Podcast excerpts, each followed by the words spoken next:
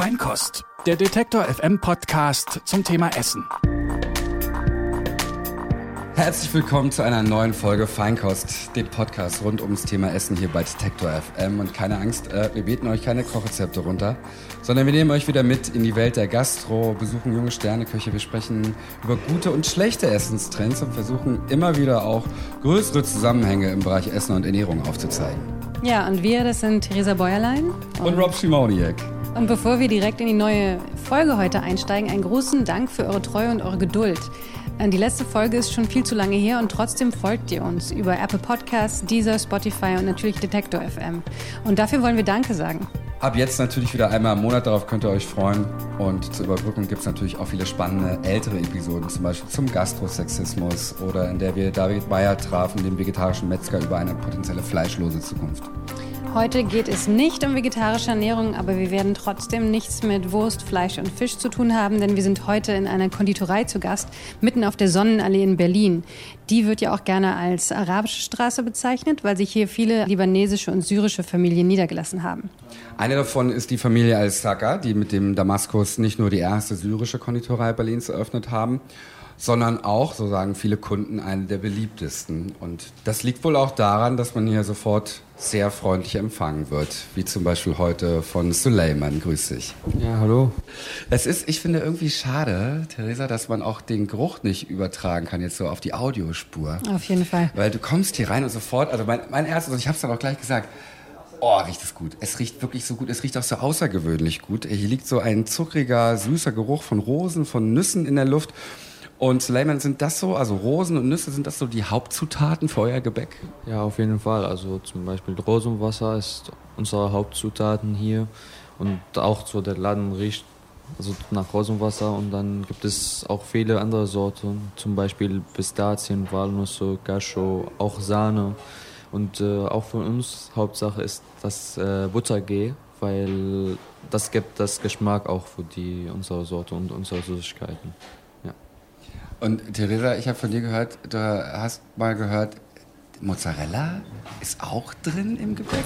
Ja, ähm, als ich einmal hier hingekommen bin, hat man mir was ganz Interessantes zu probieren gegeben und die haben mir gesagt, äh, deine Kollegen, dass da Mozzarella drin war. Das ja, das heißt so Halawat al-Jubn, das ist so eine Art von Süßigkeiten, ist Grieß mit Süßeskäse, das Mozzarella und auch Rosenwasser und dann gefüllt mit Sahne. Und es gibt äh, auch so andere Sorten, zum Beispiel auch mit Käse, zum Beispiel Nabelsia. Das ist so Kunafa-Teig, so Engelshaarteig. Und die sind so zerkleinert und fein gemacht, so mit Buttergehe auch und Zucker.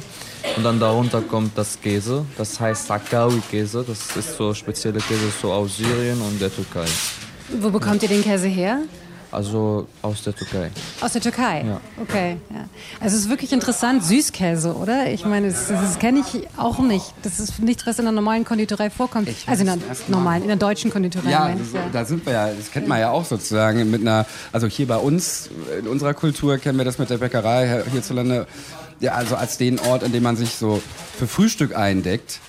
Ähm, aber äh, Brot oder Schrippen, wie hier in Berlin sagen, oder Brötchen gibt es bei euch gar keine. Stattdessen aber? Nein, als Konditorei, wir machen auch, also wir bieten auch nicht so etwas so Brot und sowas. Das macht das Bäckerei, ja. okay? Äh, bei uns zum Frühstück gibt es ein paar Sorten zum Frühstück. Zum Beispiel das hier heißt äh, zum so ein Sort, ist so Dreieck, heißt Fatayr. Ah ja, das ist, sieht auch ein bisschen mehr aus wie ein Croissant ja, oder sowas. Oder, oder, oder wie so ein Laugenbrötchen sieht es auch aus. Neuerdings siehst du ja auch so Laugendreiecke, die sind dann wie so eine, so eine Mixtur aus aber Croissant. Oh, das ist was anderes. Da ist eine Füllung drin, aber ja, oder? auf ja. jeden Fall. Also es gibt äh, einen Sort mit Sahne und einen Sort mit Walnuss und mhm. muss man das ein bisschen so aufwärmen. Und dann gibt es auch so wie ein Creme drin, wie süßes Creme. Dann schmilzt das ein und dann, wenn man das isst, dann schmeckt das. Und äh, zum Frühstück auch, also nicht in Syrien, sondern zum Beispiel in Libanon oder in Palästina oder Jordanien, die essen das Nabelsia. Die machen das im Brot drin und dann heiß in Mikrowelle und dann essen die das. Hm. Lustig in der Mikrowelle. Also das ist auch, ähm, also es, wir, wir, werden gleich natürlich näher darauf eingehen, äh, was ihr auch im Detail auch anbietet und wie das auch schmeckt. können wir auch ein bisschen was probieren?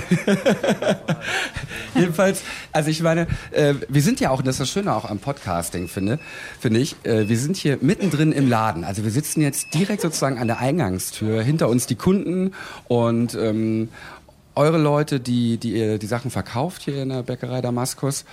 Ähm, und äh, also wie gesagt, wir sind, wir sind mittendrin und ich gucke mich gerade so um, wie es hier aussieht. Also es ist so eine Mixtur aus Gold, aus braunen Kacheln, überall natürlich wunderbar ausgelegt, alle eure Spezialitäten. Zum Beispiel das hinter mir, was ich hier sehe. Mabrume Bil Kashta, habe ich es richtig gesprochen? Genau, genau, war ganz richtig. Das ist so auch Engelshaarteig äh, dann gerollt mit äh, Sahne und Pistazien. Ja. ja, und dann wird das so zusammengebackt. Und äh, ist auch, es gibt andere Sorte, ist auch ähnlich wie Al-Mabrume mit, mit aber Mabrume bil Fistuk. Das ist also mit Pistazien, das ist ganz hinten, wenn du das ja. sehen kannst. Ja. ja. Also das so ein Rollo ist voll mit Pistazien. Ja. Lecker. Ich, mag, ich bin ja ein großer Fan von Pistazien. Ich sehe auch gerade, wie es hier eingepackt wird. Man hört ja auch die Papierrascheln hier. Hm. Ähm, eure Familie kommt ja aus Syrien und ihr hattet da schon eine Konditorei bis 2011 und zwar in Homs. Und dann war es für euch zu gefährlich und ihr seid geflohen, oder? Äh, ja, also bis 2011 war das so unsere Konditorei offen. 11, also 11.11.2011 ist geschlossen geworden wegen des Kriegs. Und äh, wir sind dann in 2012 geflogen nach äh, Ägypten. In Ägypten, wir, wir sind da so für zwei Jahre geblieben und dann nach Deutschland gekommen in 2014, Ende 2014. Also ja, erst seit 2014 seid ja, ihr hier, okay. Ja, genau. Weil das Geschäft hier blüht ja ziemlich. Ja, also, ist, also der Geschäft ist seit, seit 2016 ja, und in Syrien, wir hatten echt so eine große Konditorei. Äh, und wir hatten auch so eine Filiale in Damaskus, also vor, vor zwei, äh, zwei oder drei Jahren und dann war auch so zu, also nicht so lange. Ja, und aber alles jetzt weg eigentlich. Hast, hast du selber auch ähm, gelernt schon äh, in Syrien, dieses, dieses Handwerk, Konditorei? In Syrien habe ich das nicht gelernt. Ich war sehr klein, ich war noch jung. Und dann äh, in Ägypten, ich habe so ein erstes Jahr war nur äh, in der Schule, nächstes Jahr habe ich nur gearbeitet und in dem zweiten Jahr habe ich richtig so in dem Beruf richtig ran, ich war dann richtig dran und dann habe ich viel auch so gelernt. Und wir haben auch in Ägypten eine Fabrik geöffnet mit, äh, also mit meinem Vater und meinem Onkel und hat so ein halbes Jahr gut gelaufen und nach dem Botsch in Ägypten, da gab es so Schwierigkeiten. Wir haben das auch so zugemacht und dann Visum nach Deutschland beantragt. Wie schwer war es denn hier jetzt für euch, als ihr dann ähm, hier in Deutschland zum Beispiel angekommen seid, äh, hier ein eigenes Geschäft zu eröffnen. Also äh, ich weiß aus eigener Erfahrung, wenn man so sein eigenes Business startet, das ist in Deutschland ja überhaupt nicht leicht. Im Gegenteil, wie war das für euch auch mal mit dem Kulturschock? Naja, also selbstständig zu machen ist sehr schwierig äh, wegen Bürokratie. Das am Anfang, so wenn man so Erlaubnis braucht, so für ein Geschäft oder wegen Sicherheitserlaubnis und äh, so alles beim Ämter ist richtig sehr, sehr schwierig. Aber man kriegt Hilfe. Also man kriegt so, also die deutsche, zum Beispiel die deutsche Regierung oder es gibt bei Ämter, zum Beispiel AWO oder Jobcenter oder sowas, die richten sie zum, zum das Weg. Also was sollst du dann machen, was brauchst du und so und so. Wir haben so ein paar Hilfe, bisschen Hilfe gekriegt, so von ein paar Leuten. Wir kennen die so seit lange, als, in Syrien, als wir in Syrien waren. Und die sind hier seit 20 Jahren. Die wohnen hier in Deutschland, also die kennen sich so aus. Und für das Geld zum Beispiel, wir, wir haben einen Partner gesucht. Er ist auch aus der Familie, aber er wohnt in Ägypten auch seit so langer Zeit. Und er hat uns mit dem Geld also unterstützt, ausgeholfen, unterstützt und dann wir haben mit unserer Erfahrung das Laden aufgemacht. So. Ist der Laden hier so ähnlich wie äh, der, den ihr in Damaskus hattet? Äh, also hier jetzt der ist nicht so ähnlich, weil es hier ist, also ähnlich vom Sorten, aber nicht ähnlich so vom Großen. Also hier ist so richtig kleine Geschäft und wir haben zum Beispiel hier jetzt, glaube ich, so 25 Sorte. In Syrien wir hatten über 100 Sorte. Es war wow. ungefähr 250 Quadratmeter. Mhm. War riesengroß, so mit Sitzplatz und alles. Aber jetzt zum Beispiel, wir haben zwei Filialen, einmal Leopoldplatz und dann auch in, in Dormstraße. Die sind relativ größer und da kann man sitzen und äh, also Kaffee und Tee trinken. Ist ähnlich wie in Syrien.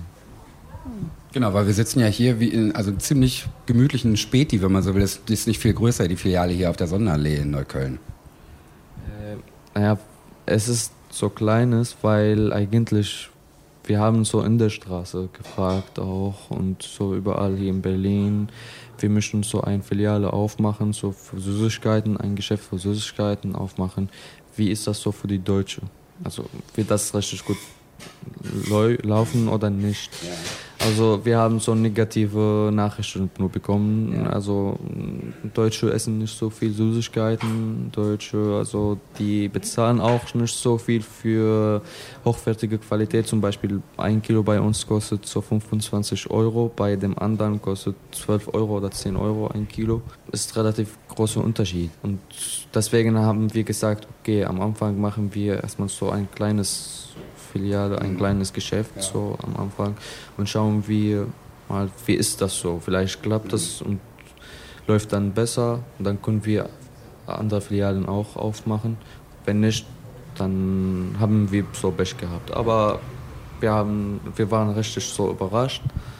Hat das so vom ersten Monat, so vom ersten Monat richtig gut gelaufen. Und die Deutschen, die haben unsere Sorten richtig so geliebt, weil es ist nicht so süß wie dem anderen zum Beispiel. Also schmeckt auch besser und also nach, also nach Nüssen mehr als ja. zum Beispiel nur Zucker. Ja. Also wenn man ja. zu viel isst, dann also das Mund wird nicht so richtig süß sein. So. Das ist äh, mir auch aufgefallen, als ich das erste Mal ähm, hier hingekommen bin. Ich war nämlich mal, ich war auch mal in Syrien, das ist aber schon sehr lange her. Ähm, das war äh, 2000, also ist 18 Jahre her. Und ähm, ich habe da auch solche Süßigkeiten gegessen. Und waren, ich kannte das schon, aber es waren die, das waren die besten, die ich jemals hatte. Und ich habe mich gefragt, ob das was Syrisches ist, dass die weniger süß sind. Weil woanders, die, die schwimmen ja richtig in Sirup, ne? die kleben total teilweise. Bei uns in Syrien, also wir mögen nicht so was Süßes. Also bei uns, die Sorte sind richtig so trocken. Und weiß ich nicht, aber meine Erfahrung so im Beruf, äh, wenn man gewinnen will, dann macht viel Zucker drin. Mhm. Wegen das Gewicht. Mhm. Bei uns nicht. Zuckersirup auch, ne? Also ich habe mal gehört und jetzt kann ich dich endlich mal fragen, ob das stimmt, ähm, dass, dass manche über dieses Gebäck immer wieder Sirup schütten, ähm, damit es äh, schwerer wird und damit es süßer oder länger hält. Also nach das Gebäck, nach, also ist dann äh, gebackt, eingebackt und alles, dann kommt das Sirup darauf, also wir machen das auch, Sirup darauf, aber kommt drauf an, wie viel. Mhm. Okay? Wenn ja, man genau. zu viel macht, naja, deswegen das Gewicht. Wenn, also, also jeder Sort braucht ein, also einen Wert von, von Zuckersirup. Ah ja. Ja, vielleicht liegt es auch daran, dass euer Geschäft auch bei den äh, Deutschen gut angekommen ist, kann ich mir vorstellen. Also du hast ja gesagt, ihr habt jetzt drei Filialen, eine hier in Neukölln, eine im Wedding und eine in Mitte. Ja, eigentlich hat es sehr gut geklappt bei den Deutschen. Die haben unsere, unsere so Halaut al-Jibn, das ist die Käserolle, so, die haben das richtig so gemügt. Und nicht nur in Deutschland, eigentlich wir, äh, also wir liefern jetzt überall in Europa, also Frankreich, Spanien und äh, Holland, Polen. Also wir haben echt so viele Bestellungen jetzt. Also warum, kann ich nur sagen, wegen unserer Qualität. Es ist richtig so hochwertige Qualität und eigentlich wir haben so Glück gehabt. Hm. Weil wir sind jetzt vielleicht auf einer Straße, der nicht so viel Deutsche sind. Aber also es gab, es gab so Al Jazeera bei uns, die haben auch so ein, also einen Film gedreht und ab dem äh, äh Reportage, die Deutschen haben uns richtig so gut gelernt und die haben gesagt, ich muss das unbedingt probieren. Ja, spannend, oder? Also ich meine, äh, wenn ich mal ganz kurz zusammenfassen darf, ihr kommt aus einem Kriegsgebiet, musstet euch durch die deutschen Behörden kämpfen, äh, arbeitet aber trotzdem mit Herzblut an eurer Sache. Ich meine, man, es sieht ja auch fantastisch aus einfach hier bei euch. Äh, also es sieht auch schon so aus, dass es wirklich lecker ist und auch hochwertig. Und wie du ja auch meintest, Suleiman, die, also wenn man jetzt mal ehrlich ist, beziehungsweise das ansieht, was so auch hier in Deutschland in den im, im konventionellen Supermarkt zu bekommen ist, ist es alles voll mit Zucker. Ja, es ist alles irgendwie voll. Ähm, und inwieweit, Suleiman, glaubst du denn, unterscheidet sich denn unabhängig jetzt vom Zuckergehalt und von diesem vermeintlich ungesunden, äh, die, die deutsche Küche, die deutsche Esskultur, was hast du so beobachtet im Vergleich zu der syrischen? Deutsche, die arbeiten auch zum Beispiel mit Käse, auch so Käsekuchen und sowas. Also ich liebe das. Ich liebe die Kuchen also vom Deutschen aber unterscheidet sich mit Nüssen, glaube ich. Also wir arbeiten viel mit Nüssen. Also deutsche Küche arbeitet, zum Beispiel Konditorei meinte ich. Ja. So, die arbeiten mehr, keine Ahnung, Mango oder so mit Gemüse und so weiter. Teilweise auch mit Zuckerersatzstoffen natürlich. Wie findest du denn generell die deutsche Küche? Äh, Essen? Ja. Ach, eigentlich, ich habe das nicht so richtig gut probiert. Eigentlich so meine Erfahrung. Ich hatte ich war nie in so ein deutsches Restaurant, richtig so deutsches Restaurant, aber ich habe so nur Burger probiert und hat mir echt so gut geschmeckt. Und Käsekuchen hast du ja gesagt. Und Käsekuchen auf jeden Fall, ja. Das ist, glaube ich, auch das einzige äh, deutsche Gebäck, wo Käse drin ist. Ne? Also ja, ist da auch wirklich dann Käse drin? Ich meine, bei Quark. Käse weißt du ja auch nicht. Ja. Ist das wirklich jetzt Käse oder irgendwie. Ja, stimmt, es ist Quark. Aber, es ist Quark. Äh, Gut, aber ich meine, wenn es dann Käse wäre, da bist du ja auch die Expertin, Theresa. Also jetzt nicht in Sachen Käse, aber du weißt besser Bescheid in, in Nahrungsmitteln. Äh, Technik sozusagen. Ich meine, Käse ist ja jetzt offenbar auch nicht immer Käse, ne? Äh, ich weiß nicht genau, was du meinst. es gibt doch diesen Fake-Käse. Ach so, du meinst jetzt, äh, weißt du? ja, ja, so Ersatzkäse und so weiter. Ja, ist ganz fürchterliches Zeug. Äh, das ist dann halt billiger als echter Käse. Das ist unfassbar. Ne? Analogkäse nennt Analogkäse. Ja, Auf dieses genau. Wort habe ich gewartet. ja, ja.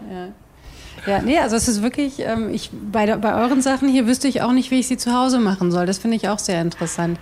Habt ihr denn ähm, an Weihnachten, ist es ja jetzt Weihnachtszeit, äh, merkt ihr, dass es mehr Leute kommen und Gebäck kaufen oder macht das bei euch keinen Unterschied? Doch, eigentlich macht es so einen großen Unterschied, weil wir haben so Saison hier im Jahr. Zum Beispiel Weihnachten bei uns wird auch so in Syrien auch gefeiert und hier auch. Und dann kommt also viele Leute zum äh, Kaufen. Also wir haben so Geschenkpackung auch. Kann man das auch so schenken im Weihnachten. Mhm. Und dann unsere zweite Saison ist am also Ramadan bei uns als Muslime. Und es gibt es auch das Fest, zum Beispiel ah, ja, Zuckerfest klar. oder mhm. Opferfest. Die sind auch so, wird relativ viel auch ausverkauft. Ihr seid ja jetzt hier, also wir sind hier in der Neuköllner Filiale von euch, hier auf der Sonnenallee. Die wird ja auch äh, gerne als arabische Straße bezeichnet durch die vielen orientalischen Restaurants, Cafés, Shisha-Bars ein Barbershop nach dem anderen. Also es ist natürlich mit Essen aber trotzdem, also ich meine, die ganze, die ganze Kultur hier auf der Straße ist ja schon, schon ziemlich einzigartig.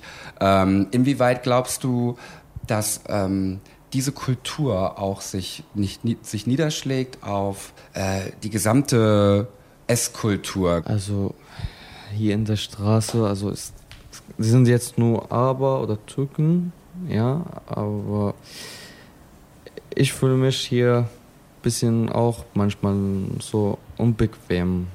weil, keine Ahnung, also es, es gibt so ein paar Probleme auf der Straße, mehr als zum Beispiel andere Gebiete in Berlin.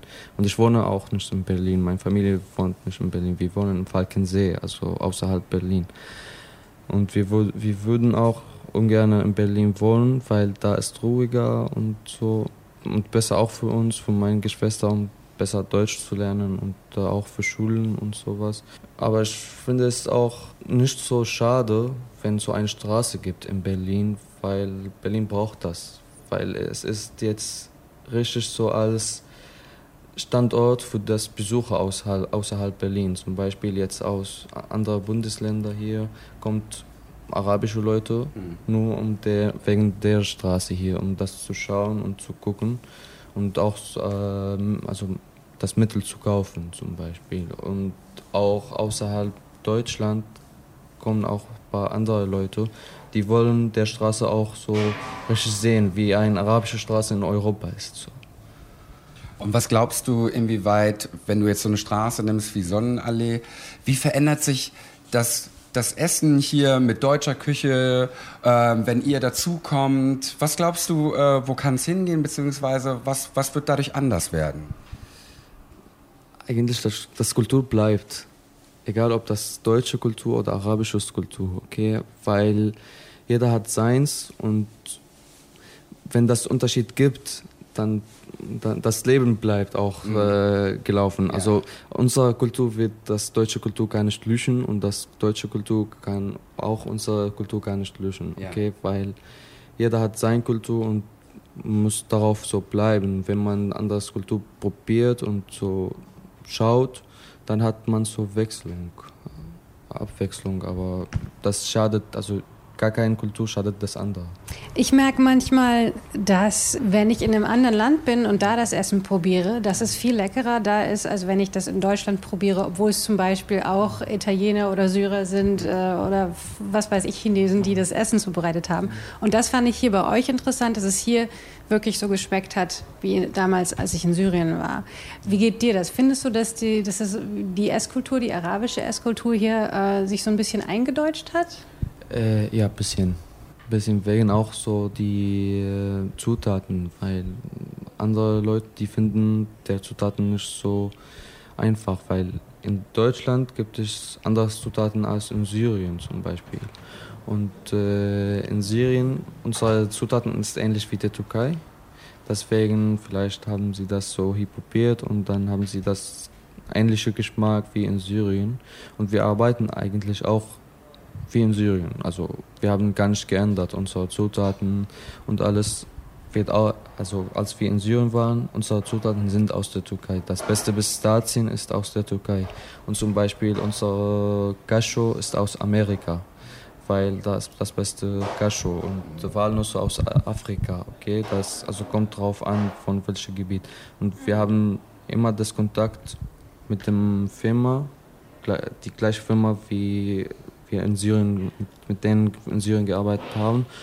Und für die anderen Leute, zum Beispiel für Restauranten oder andere, also andere Filiale äh, von Geschäften, weiß ich nicht. Also vielleicht kommt drauf auf, äh, auf die Sorte, weil die finden nicht so die gleichen Zutaten in Syrien oder in Libanon oder in Jordanien. Das, deswegen gibt es große Unterschied. Mm. Auch zum Beispiel Fleisch. Fleisch mhm. bei uns in, in, Syrien gibt es anderes scharf als hier. Mhm. Bei uns, ja, ist richtig anders. Man muss vielleicht auch wissen, wo man hingeht, oder? Also ähm, ich, bevor ich jetzt hier in der Sonnenallee war, habe ich zum Beispiel überall versucht, äh, guten ähm, Hummus zu finden. Und das fand ich sehr schwierig. Das beste Hummus probierst du zu Hause.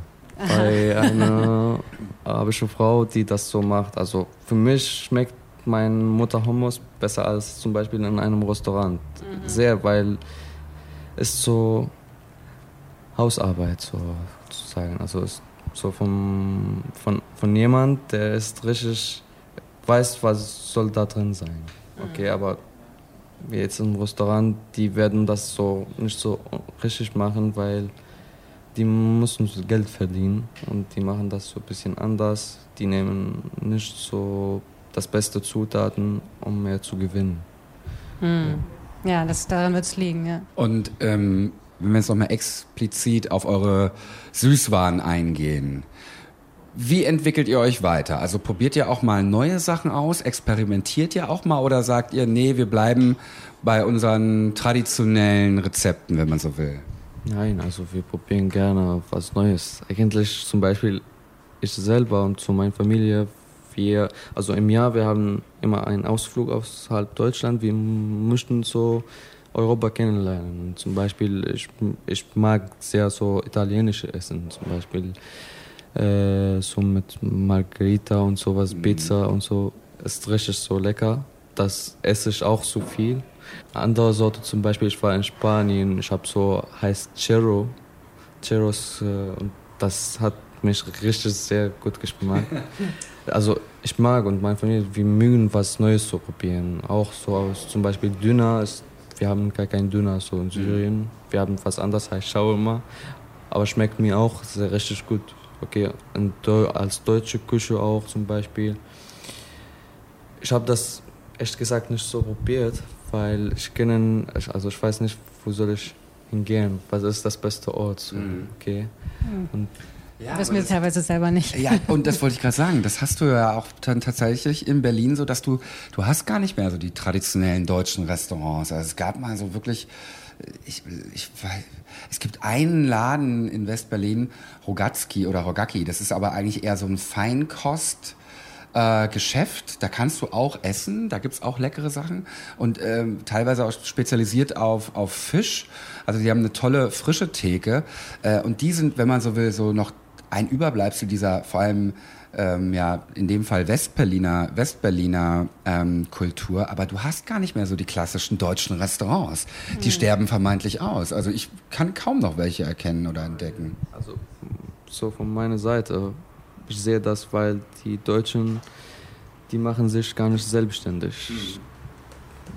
Die suchen nur Arbeit, so eine Stelle und da arbeite ich mein ganzes Leben. Bei uns in Syrien ist anders. Also man will so selbstständig sein. Okay. Zum Beispiel hier, die werden nur Ausbildung machen oder äh, studieren und dann eine Stelle in einem Firma und das war bei uns ist anders. Zum Beispiel ich jetzt, ich, also ich studiere jetzt Physiotherapie. Ich möchte mein eigenes Praxis haben. Okay? Ich möchte nur nicht nur im Krankenhäuser arbeiten. Ich habe viel gefragt. Die haben gesagt, nein, arbeitest du im Krankenhaus besser, kannst du mehr verdienen und es äh, ist so easy Arbeit sozusagen. Äh, okay, ist easy Arbeit, aber ich möchte mich so selbstständig machen. Eigenes Arbeit ist schwer zu, zu haben und eigenes Praxis ist richtig auch schwer, schwer wegen Bürokratie und alles auch. Aber es ist besser für dich. Vielleicht hat, wird äh, richtig gut gelaufen, dann hast du zwei oder drei Praxis. Müsstest du auch dann nicht arbeiten, dann hast du Angestellter und dann du sitzt im Büro zum Beispiel. Aber das Gedanke ist anders. Und während wir hier so erzählen und hören, hören wir im Hintergrund natürlich auch immer die Kasse klingeln und hören, äh, dass das Geschäft einfach floriert. Also es läuft hier. Du, du siehst auch, also was wir jetzt so beobachten, während wir unseren Podcast hier aufnehmen, ähm, ihr habt aus aller Herren Länder vermeintlich Kundschaft, oder? Also auch Deutsche natürlich. Und woher sind so eigentlich sonst eure Kunden? Eigentlich unsere Kunden sind, die sind 60% Deutsche und 40% die sind so gemischt. Arabische Leute oder aus Asien, Asien und Afrika und so sind so gemischt von überall. Aber so 60% die sind so Deutsche. Und wie gesagt, wir haben, wir, also wir liefern auch zu viel am Tag so nach Frankreich und andere Länder. Multikulti. Ja, und das Interessante ist ja auch, dass sich äh, die, die gastronomische Szene in der Stadt so sehr verändert durch Zuwanderung. Also auch äh, natürlich nicht nur in Berlin. In Berlin ist es besonders Ja. extrem, dass Ja. du so, ein, so viele unterschiedliche Sachen essen kannst. Aber es gilt natürlich auch für andere Großstädte. Ja, ich, das habe ich zum Beispiel, als ich lange Zeit in Leipzig gelebt habe. Also ich bin in Berlin geboren und aufgewachsen und daher kenne ich noch so von ganz früher vielleicht so diese alteingesessenen, nicht nur Berliner Eckkneipen, sondern eben auch so wenige deutsche Restaurants, so mit Roulade und was gibt's so noch? Theresa, du kennst dich da bestimmt aus. Mit deutschem Essen nicht mit, so gut. Mit Schweinsmagen. Das war jetzt mit Augenzwinker gemeint. Wurst. Kasse. Jedenfalls, jedenfalls in Leipzig war das aber damals auch schon äh, vor einigen Jahren zu, zu bemerken, dass äh, du viele Italiener hattest, auch viele Araber, viele Döner. Okay, aber zum Beispiel Deutschland ist nicht so in die Richtung so Essen und äh, also Essen und Süßigkeit und sowas. Nee, aber zum Beispiel findest du hier in Berlin und Deutschland das Bier, das beste Bier der Welt zum Beispiel.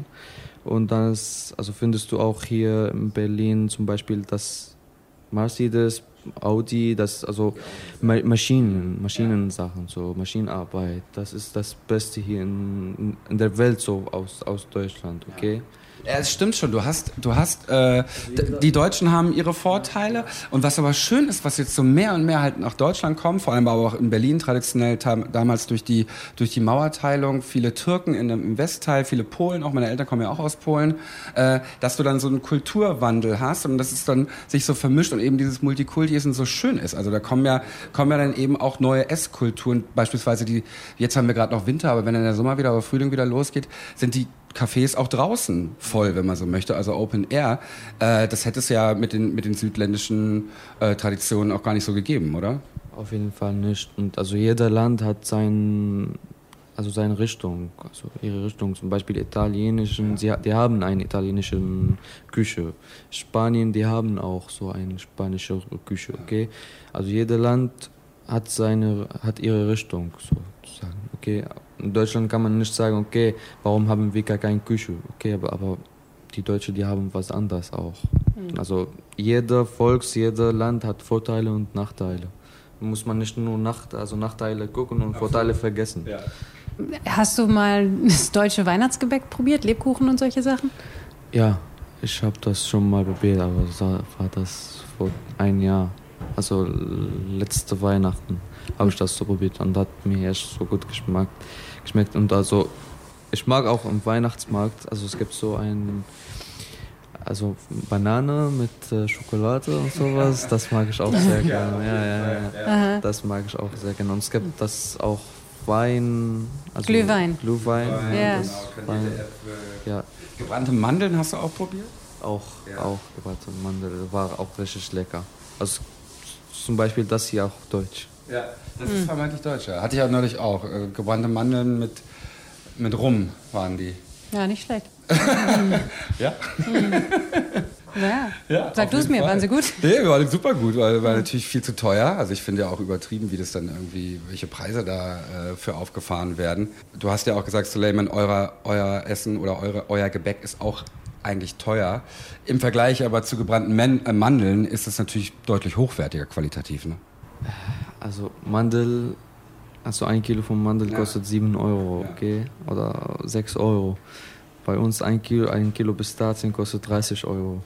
Deswegen, das ist, gibt es so großen ja. Unterschied. Oder bei uns zum Beispiel Cashew oder Walnüsse auch so 20 Euro, 25 Euro kostet ein Kilo. Deswegen gibt es große Unterschied. Also Mandel ist nicht so teuer. Ja, Mandel ist ja keine teure Zutat und dann kriegst du halt 100 Gramm für 4 Euro. Hm. Gebrannte Mandeln, ja, toll. Ja, ja. Ich finde, du müsstest echt mal äh, was von den Sachen hier probieren, weil ja. ich kenne die schon. Ich werde das gleich mal machen. Ich werde das gleich mal machen und dann rolle ich nach Hause. Du musst nicht den ganzen Laden aufessen. ich würde es glatt machen. Ich finde ja, Essen ist auch ein Stück Heimat, ein Stück Zuhause. Äh, ist das für euch auch so? Ja, für uns auch so, für unsere Kunden auch. Äh, weil es gibt so paar syrische Leute, die wohnen hier auch seit lange und die haben das so vermisst. Ja, also es gab ein paar Leute bei uns, die haben gesagt, ihr habt unsere Erinnerung wieder so zurückgegeben für uns so mit der Laden, weil die konnten gar nicht mehr jetzt nach Syrien fahren und wir haben das mitgebracht, mhm. sozusagen. Ja. Theresa, so viel Süßes müssen wir auch erstmal verdauen. wir sagen auf jeden Fall Danke schon mal fürs Zuhören. Ähm, diese und andere Feinkostfolgen findet ihr natürlich auch wie immer bei Detektor FM, bei Apple Podcasts bzw. iTunes, auch bei Deezer, Spotify und natürlich in jeder handelsüblichen Podcast-App wie zum Beispiel Podcast Addict für Android. Und wenn euch der Podcast gefällt, freuen wir uns natürlich, wenn ihr uns Freunden und Bekannten empfehlt und uns abonniert. Und wenn ihr Kritik, Anregungen oder Liebesbriefe loswerden wollt, dann gerne an feinkost.detektor.fm. Wie viele Liebesbriefe hast du schon bekommen über den Feinkost-Podcast? Ja, noch gar keinen, deswegen sage ich es ja. Ist vielleicht mal Zeit, oder? Jedenfalls gibt es die nächste Feinkost-Folge dann im Januar 2019. Bis dahin verabschieden wir uns erstmal. Theresa Bäuerlein. Und, oh Gott, ich vergesse mal, wie man den Namen ausspricht. Rob Shimoniak. Rob Shimoniak. Siehst du? Bis zum nächsten Mal. Frohe Weihnachten und lasst es euch schmecken.